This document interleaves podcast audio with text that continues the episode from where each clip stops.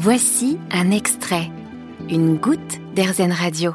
Saviez-vous qu'au Bhoutan, à l'est de l'Himalaya, on ne mesure pas seulement le PIB, le produit intérieur brut, qui correspond à la croissance économique, mais le bonheur national brut? On mesure ainsi le, bien-être des habitants et cet indicateur permet de mieux guider les prises de décision économiques du pays. Voilà une nouvelle forme euh, d'économie qui peut paraître euh, complètement déconnectée dans nos sociétés occidentales. Pourtant, c'est ce vers quoi il faudrait sans doute tendre, puisque produire toujours plus, c'est bien, mais quand les ressources manquent, ça devient plus compliqué. Pour en parler, je reçois Christo et Romane. Bonjour à tous les deux. Bonjour. Bonjour. Vous êtes les auteurs et autrices du livre Vivre en écolieu aux éditions Ulmer. Vous avez euh, parcouru la France à, la rencontre des, des hommes et des femmes qui habitent dans ces écolieux et qui ont développé une, une nouvelle forme d'économie, c'est l'économie circulaire. Est-ce que vous pouvez nous, nous en parler un petit peu plus? Oui, alors l'idée de l'économie circulaire, c'est euh, à l'inverse de l'économie euh, linéaire où on produit un bien, on le vend, on le consomme, on le jette, mais ensuite on a un déchet, et ensuite on va chercher de nouvelles ressources pour recommencer euh, l'économie linéaire. C'est l'idée de faire un cycle et euh, d'avoir une utilisation des ressources qui est cyclique. Euh, et du coup, c'est très inspiré de la nature. En fait, le, le, la feuille d'un arbre tombe, vient nourrir l'humus, vient nourrir les racines et va ensuite permettre de donner énergie pour avoir de nouvelles feuilles. Et du coup, c'est au niveau de l'économie, c'est pareil de faire en sorte qu'il n'y ait pas de déchets et que chaque chose qui n'est plus utilisée puisse euh, être utilisée pour euh, permettre de, créer de nouvelles choses ou de trouver un nouvel utilisateur.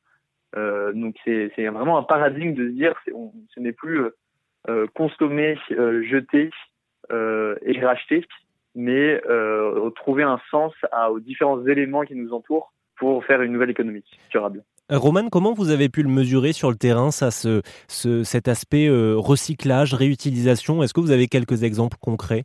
Euh, ben, L'exemple le plus concret, c'est euh, celui des toilettes sèches, c'est-à-dire que au lieu que nos, nos, excréments soient jetés dans de l'eau potable pour ensuite aller polluer d'autres endroits, eh ben, comme ce sont des matières qui sont fécales et qui sont aussi des engrais, elles sont récupérées et transformées en compost. Et ensuite ce compost va aussi servir euh, pour les cultures et donc faire pousser la nourriture par la suite et euh, redevenir, euh, enfin en tout cas se repasser dans nos assiettes et donc dans nos estomacs. et ça c'est vraiment aussi l'illustration d'un cycle, d'un circulaire, en cas d'avoir une, économie circulaire, de ne pas avoir de déchets alors là, on, vient d'évoquer la question de, l'économie, de la gestion, mais il y a aussi la question du, travail dans ces écolieux. Comment est-ce que les, les personnes qui y vivent se, se rémunèrent? Euh, alors par rapport à ça, il y a vraiment tout un tas de formats possibles. En fait, ça dépend aussi beaucoup des, des individus sur place. Chacun et chacune euh, invente aussi sa façon d'être rémunéré. Alors il y a plusieurs formats, notamment euh, on peut parler des activités qui sont rémunérées, par exemple quelqu'un qui est freelance ou quelqu'un qui travaille sur place, qui est par exemple qui est maraîcher, qui fait de la production sur place, peut vendre ses légumes.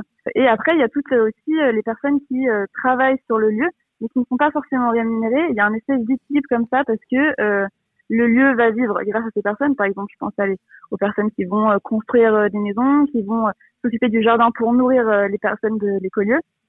Et donc, il va y avoir une espèce d'économie qui se met en place comme ça sur sur les lieux. Mais encore une fois, chaque lieu est très différent. C'est-à-dire qu'il y a des gens qui vont ben, être rémunérés pour eux-mêmes et puis euh, d'autres euh, d'autres écoliers, d'autres groupes qui vont décider d'avoir une rémunération euh, collective. Chaque écolieu crée son propre modèle économique en fonction des acteurs et des actrices du, au sein de l'écolieu, en fonction de, des compétences, en fonction de, des, des, activités aussi professionnelles de chacun et de chacune.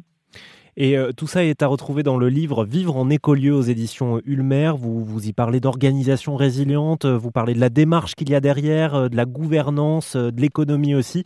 Merci à tous les deux d'être passés sur RZN Radio. Merci à vous.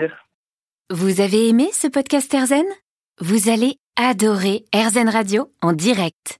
Pour nous écouter, téléchargez l'appli Erzen ou rendez-vous sur erzen.fr.